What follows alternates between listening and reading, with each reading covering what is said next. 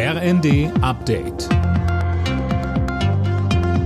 Stündlich neu. Auf den Punkt informiert.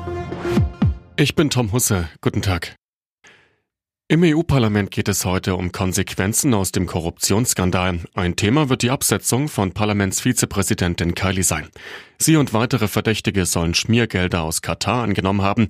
Der Golfstaat soll so versucht haben, Entscheidungen des EU-Parlaments zu beeinflussen. Außenministerin Baerbock fordert eine restlose Aufklärung, ohne Wenn und Aber. Es gehe um die Glaubwürdigkeit Europas. Das mutmaßliche Terrornetzwerk aus der Reichsbürgerszene ist heute Thema im Bundestag. Der Innen- und der Rechtsausschuss beraten über Konsequenzen. Unter anderem geht es um die Frage, wie man dafür sorgen kann, dass Reichsbürger nicht mehr im Staatsdienst arbeiten. SPD-Chef Klingbeil. Die Bundesinnenministerin hat die volle Unterstützung, wenn es darum geht, das Disziplinarrecht zu schärfen, auch beim Waffenrecht noch mal zu gucken, wie wir dafür sorgen können, dass Reichsbürger keine Waffen haben.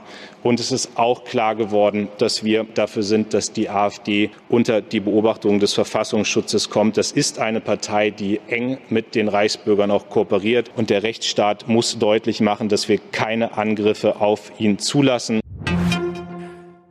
Fast die Hälfte des deutschen Stroms kommt mittlerweile aus Erneuerbaren. Laut Umweltbundesamt liegt der Anteil beim Verbrauch aktuell bei 46 Prozent. Andererseits haben die Erzeuger in diesem Jahr Rekordentschädigungen bekommen, weil sie zu oft grünen Strom nicht ins Netz einspeisen konnten.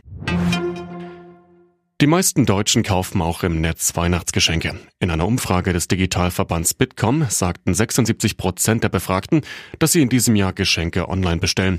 26 Prozent wollten sogar nur im Internet einkaufen. Alle Nachrichten auf rnd.de